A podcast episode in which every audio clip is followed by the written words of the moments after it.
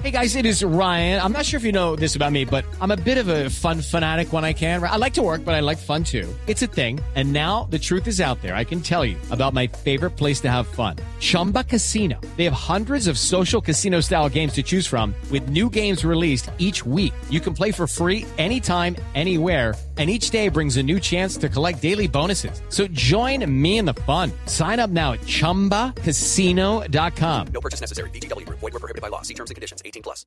Fuerte rifirrafe protagonizó la senadora Claudia López, quien denunció que el partido de la U está sometiendo a un chantaje burocrático la aprobación de la reforma de equilibrio de poderes. Diego Monroy. La senadora de la Alianza Verde, Claudia López, cuestionó que el pasado jueves el senador del partido de la U, Martín Morales, pidiera la verificación del quórum y se levantara la plenaria con fines burocráticos. No estoy de acuerdo, voten en contra. Pero aquí no estamos para servir nosotros, los que sí venimos a trabajar con argumentos sobre la mesa que más útiles al chantaje burocrático que nadie. Yo sí les pido seriedad en este trámite y se lo reitero, senador Martín Morales. Usted fue quien saboteó la sesión pasada. El senador de la U, Martín Morales, respondió. senadora Claudia López que no le hace bien a la democracia ni a la discusión en este Parlamento, que solo discrepar de las posiciones que se posan o se expresan tengan señalamiento desdeñable como lo que usted hace. Les pido respeto para esta corporación, les pido respeto para su lenguaje y les pido respeto para el disenso. A esta hora continúa la discusión y la votación de los 29 artículos de la reforma de equilibrio de poderes. Diego Fernando Monroy, Blue Radio. El gremio de maestros en el país cerró cualquier posibilidad de sentarse a dialogar con la ministra de Educación Gina Parodi y piden su renuncia. Natalia Gardiazabal. En su discurso aquí en el Ministerio de Educación, el presidente de la Federación Colombiana de Educadores, Luis Gruber, manifestó que los maestros no desean sentarse a dialogar con la ministra de Educación, Gina Parodi, luego de que ella decidiera que solo negociaría si se levanta el cese de actividades. Hoy ella se declaró impedida para negociar. Dijo que mientras estemos en conflicto no se sienta. Hoy le decimos que no nos. No nos interesa. Los profesores también rechazaron el Plan Nacional de Desarrollo y aseguran que busca desaparecer la educación gratuita en Colombia. Natalia Gardea, Zabal, Blue Radio. En otras noticias, el- la defensa del exgobernador de La Guajira, Juan Francisco Gómez, demandó a la nación ante el Consejo de Estado. Ampliación con Paola Santofilio.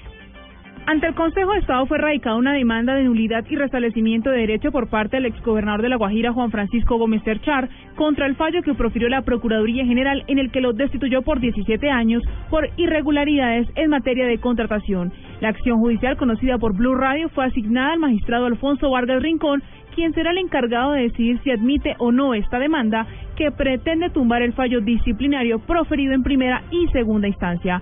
Gómez Cerchar argumenta que se presentaron vicios en el procedimiento del proceso en su contra. Paola Santofimio, Blue Radio.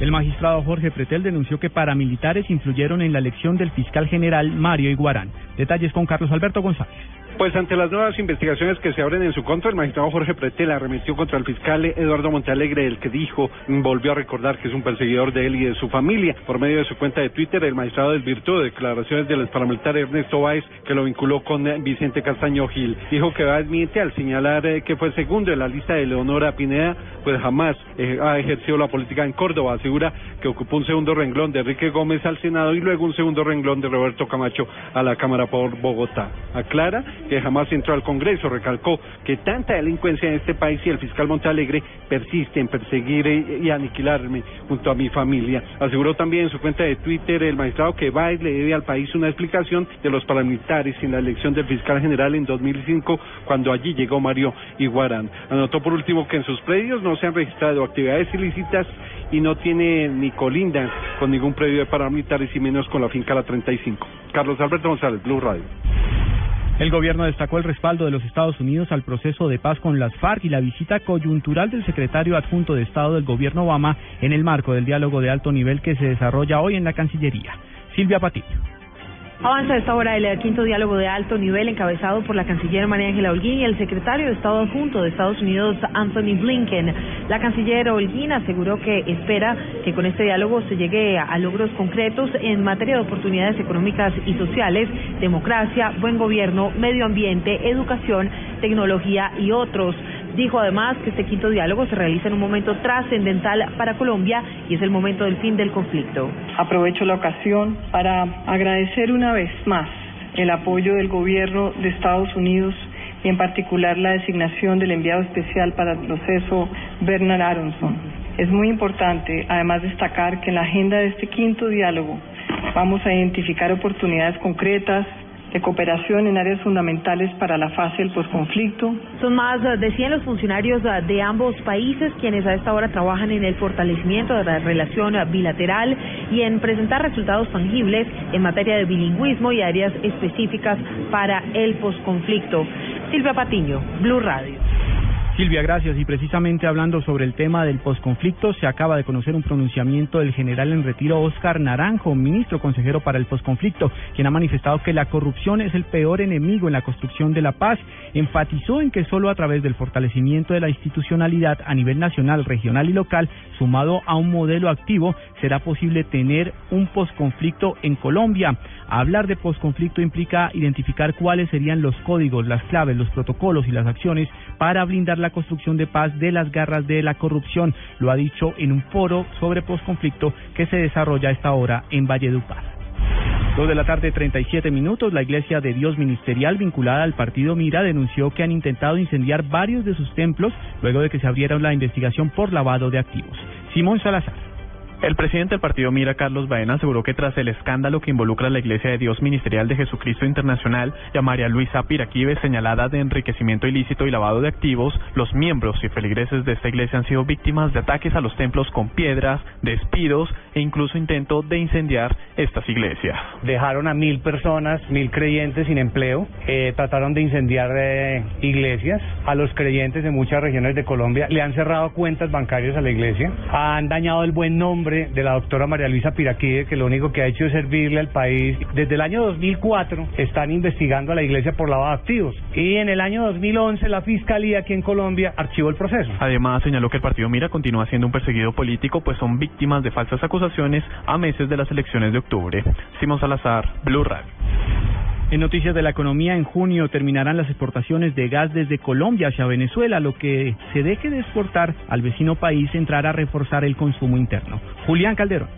Si bien las reservas de gas con las que cuenta Colombia alcanzan para más de una década, en el sector se cuenta con que a mitad de año entren al mercado más de 50 millones de pies cúbicos de gas diarios que actualmente se venden a Venezuela y que en esa fecha dejarán de exportarse. Antonio Celia, presidente de Promigas. Uno saca las cuentas de reservas a producción, Colombia tiene gas para 14, 15 años. Puede que se presenten faltantes hacia el 2018-2019, faltantes, dependiendo del pronóstico de consumo que se dé. Es previendo y el gobierno nacional está previendo todos los escenarios posibles para que no falte gas en ningún momento. Ya las exportaciones de Venezuela se terminan en junio y esos 50 millones entran a engrosar el caudal de producción que tenemos. Este gas adicional ayudará a aumentar la confiabilidad y el respaldo al sistema de generación de energía eléctrica y al consumo de gas natural para hogares, industrias y vehículos. Julián Calderón, Blue Radio. Y ahora en Blue Radio, la información de Bogotá y la región. En información del centro del país, desde el Congreso de la República, instan al alcalde de Bogotá a que explique ante el legislativo la decisión de adelantar un nuevo día sin carro en la capital del país. Simón Salazar. Los representantes a la Cámara por Bogotá junto con gremios económicos como FENALCO, ANDI y Camacol solicitaron al alcalde de Bogotá, Gustavo Petro, que asista a un debate de control político el próximo mes para que explique lo relacionado al día sin carro y los problemas de movilidad. Al respecto, el representante de Cambio Radical, Rodrigo Lara. Estamos invitando a que le ponga la cara a los bogotanos y le explique el caos de movilidad en que está sumida nuestra ciudad. Los bogotanos pasan gran parte de su vida metidos en un vehículo. Informó además que el gremio de comerciantes durante esas jornadas reduce sus transacciones hasta en un 40%. El llamado se da pues el alcalde no ha asistido a los debates para los que ha sido citado, argumentando que es el consejo el competente para hacerlo. Simón Salazar, Blue Radio. Hay problemas de movilidad a esta hora en Bogotá por cuenta de las protestas de los maestros en la capital del país. Juan Esteban Silva. A esta hora se registran disturbios entre estudiantes de la Universidad Distrital e integrantes del ESMAD en la avenida Circunvalar con calle 26 sentido sur-norte. Por esta razón, las autoridades recomiendan usar vías alternas como la carrera séptima, la carrera décima y evitar transitar por la avenida El Dorado, especialmente en sentido oriente-occidente. Más de 15.000 educadores también realizan un plantón a la altura de la calle 26 con carrera 55. Se recomienda tomar vías como la calle 63 y la avenida La Esperanza. Hay alto flujo vehicular en la autopista norte entre calles 220 y calle 170 y también en la avenida Calle 13 con avenida Ciudad de Cali. Juan Esteban Silva, Blue Radio.